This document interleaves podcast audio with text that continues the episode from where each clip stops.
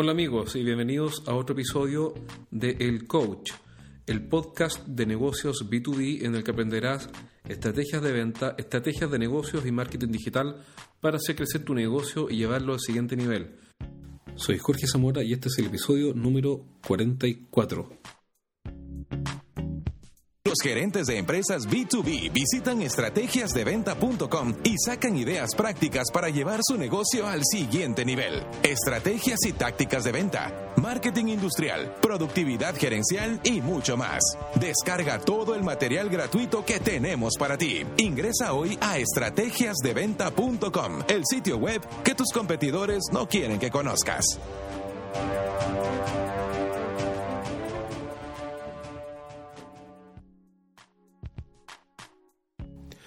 No intentes ser un hombre de éxito, sino que intenta ser un hombre de valor. Albert Einstein.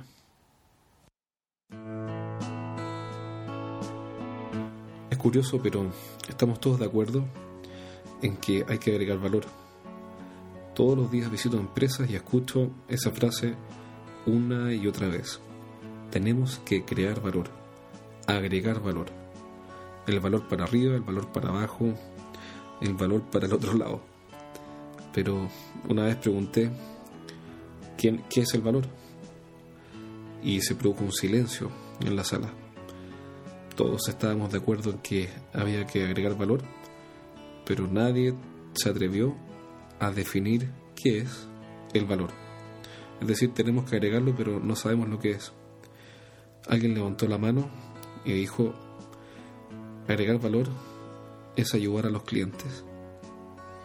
Buena definición, ¿no crees? Yo la encontré buena. Solo que creo que es al revés. Cuando ayudamos a los clientes, agregamos valor. El valor no es la causa, sino la consecuencia. Me atreví a definir, improvisando en esa reunión, el valor como hacer felices a los clientes. Pero esa es una definición romántica mía. En realidad, el valor ya fue definido hace mucho rato. Una forma fácil de entender el valor es la siguiente. El valor es la diferencia entre los beneficios que recibe un cliente y los costos que asume. Si los beneficios que recibe de la relación con nosotros son mayores a los costos que asume, entonces tenemos una relación de valor. Estamos agregándole valor al cliente. Por ejemplo, si vamos a un restaurante y tenemos una excelente atención con una cocina de primer nivel, un muy buen ambiente y música agradable y además bonita vista, algún lugar interesante y además conversamos con alguien interesante, entonces percibimos muchísimo valor y estamos dispuestos a pagar una cuenta bastante alta. ¿Por qué? Porque los beneficios son muy superiores al costo de ese momento. Podríamos decir que ese restaurante agrega muchísimo valor para quienes quieren conversar en un lugar agradable, bonito y con buena atención. ¿Por qué es tan importante esta distinción? Esta definición de lo que es el valor.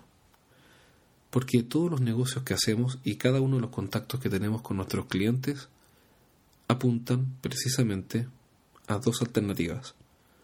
O agregamos valor o destruimos valor.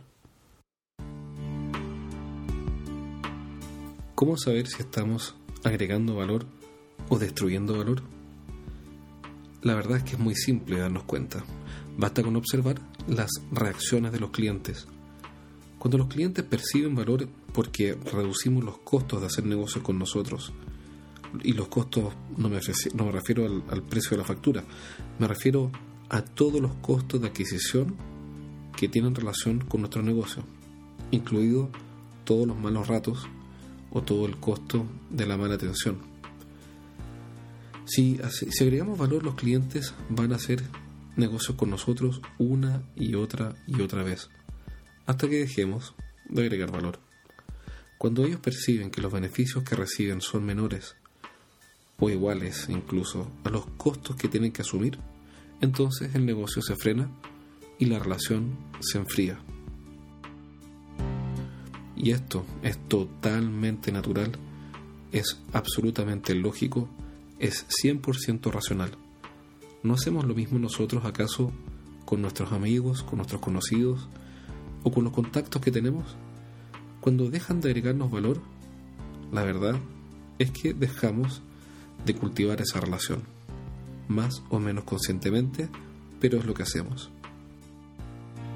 Por eso no tenemos que sorprendernos cuando un cliente deja de comprar o se cambia de marca o sencillamente enfría la relación. Es un acto racional y no es su culpa. Es muy fácil culpar a los clientes y decir que ellos no entienden, que ellos no visualizan, que no tienen la visión necesaria o que no, no comprenden realmente cómo funcionan las cosas. La verdad es que los que no entendemos cómo funcionan las cosas somos nosotros, los vendedores, cada vez que en vez de agregar valor, lo destruimos. Y aquí entramos en un elemento que sirve mucho para explicar cómo funcionan los clientes. Los clientes tienen una especie de balanza y cada vez que nosotros estamos, en contacto con ellos, movemos una pieza en la balanza. Y esa balanza tiene un lado determinado para los beneficios y otro lado determinado para los costos. Si los llamamos por teléfono, y les pedimos que nos reciban y en esa reunión les vamos a contar exactamente lo mismo que les contamos todos los años mostrándoles nuestro catálogo o un nuevo equipo o intentando, intentando venderles simplemente, entonces la unidad de medida que van a poner en la balanza irá en el lado de los costos. Por el contrario, si en la conversación los ayudamos, los orientamos y los asesoramos, para resolver sus problemas, porque toda la relación se trata de ellos y no de nosotros, entonces estaremos creando valor y ellos estarán felices de recibirnos una y otra y otra vez, todas las veces que sea necesario.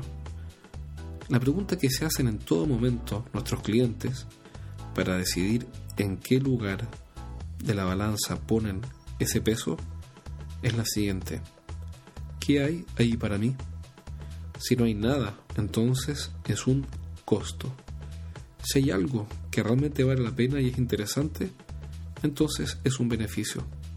Y ese cálculo lo hacen una y otra vez a lo largo de toda su vida. Aquí entramos en la figura de la cuenta corriente.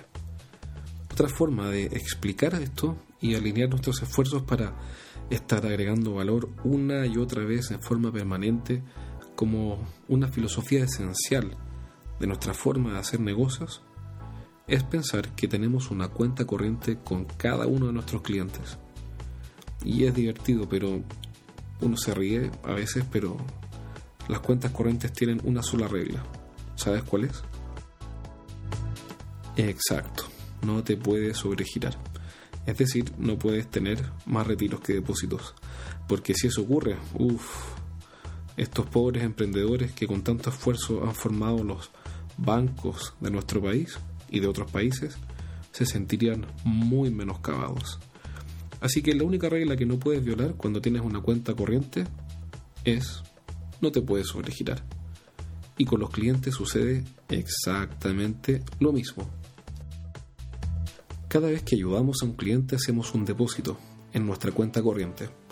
Por ejemplo, al hacer este podcast y enviárselo por email a toda nuestra base de clientes, estoy haciendo un depósito.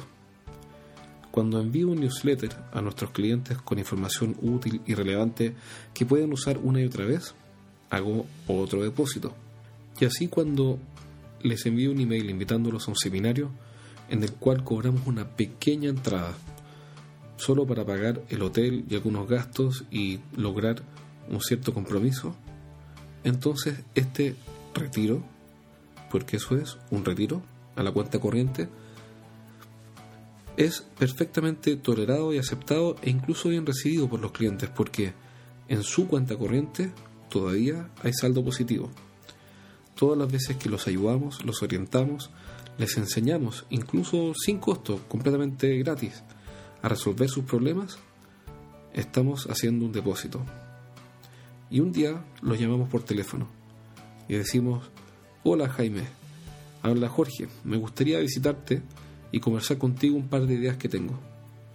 Si Jaime ha recibido depósitos de nuestra parte o de mi parte en este caso durante un buen tiempo, entonces él dice, bueno, con todos los depósitos que Jorge ha hecho, tiene todavía saldo a favor para hacer un pequeño retiro y le voy a conceder 10 minutos o 30 minutos de mi tiempo.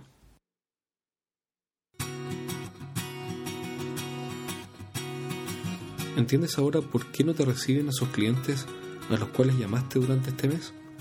¿O por qué no te aceptaron una invitación a tu empresa o a una demostración o a un desayuno para mostrarles un producto nuevo o ni siquiera contestaron los correos? Es simple, ellos no encuentran respuesta a la pregunta ¿qué hay aquí para mí? Y cuando miran su cuenta corriente ven, uff, que estamos sobregirados, no hemos hecho depósitos, solo retiros y tenemos un saldo negativo, estamos en rojo. Y por eso no hay saldo para que se muevan, nos acompañen, nos visiten o vayamos a ver un cliente feliz o discutamos una idea de negocios nueva o nada, nada de nada. Es momento de hacer depósitos y es urgente. Algunas ideas de depósitos que puedes hacer. Estas son algunas ideas que pueden ayudarte a hacer depósitos si es que estás sobregirado. Por ejemplo, enviarles el link con un video de YouTube o de donde sea en el cual ellos pueden aprender a resolver un problema que no hayan resuelto y que tú hayas detectado. Enviarles un newsletter impreso o digital con información relevante. Tal vez intenta con un regalo corporativo, a veces un pequeño detalle puede causar una muy buena impresión tal vez una invitación a un evento en el cual ellos pueden aprender algo o compartir con otras personas que sean interesantes para él. ¿Qué un libro en el cual se trata un tema que hoy día les afecta y si es tu libro, aún con mayor razón? También, cuando los ayudas a resolver un problema, simplemente con el afán de ayudar, también estás haciendo un depósito. Si le das una idea de mejora para alguna parte de su proceso productivo, o para eficientar algún subproceso o mejorar la productividad, entonces también estás haciendo un depósito. Y si es que escribes un paper o un reporte en el cual enseñas cómo resolver A, B o C problemas y se los envías impreso o en PDF, también estás haciendo un depósito. Tal vez podrías presentarle a alguien que a ellos les servirá como un socio comercial que ellos no conocen, etcétera. ¿Ves que es fácil hacer depósitos? Los depósitos tienen una sola regla. Tienes que hacerlo permanentemente y pensando siempre en ellos, no en ti. Es decir, no es hacer un depósito, pedirles que ellos asuman un costo o que ellos se muevan, sino que es siempre algo que a ellos, les a ellos los hace un poco más felices o les ayuda a resolver algo. Bueno amigos, espero que este programa haya sido de utilidad. Recuerda implementar, echar a andar lo que escuches o aprendas aquí. Y si quieres aprender más aún, te recomiendo mi libro, Los siete pecados de los ejecutivos de venta. Cómo vender más dejando de cometer errores. Este libro está disponible a través de nuestra página web en estrategiasdeventa.com slash libros. estrategiasdeventa.com slash libros. Recuerda que tenemos un montón de información gratis que puedes descargar y leer y estudiar en estrategiasdeventa.com, el sitio web que tus competidores no quieren que conozcas. Soy Jorge Zamora, te envío un abrazo y nos vemos pronto en un próximo programa.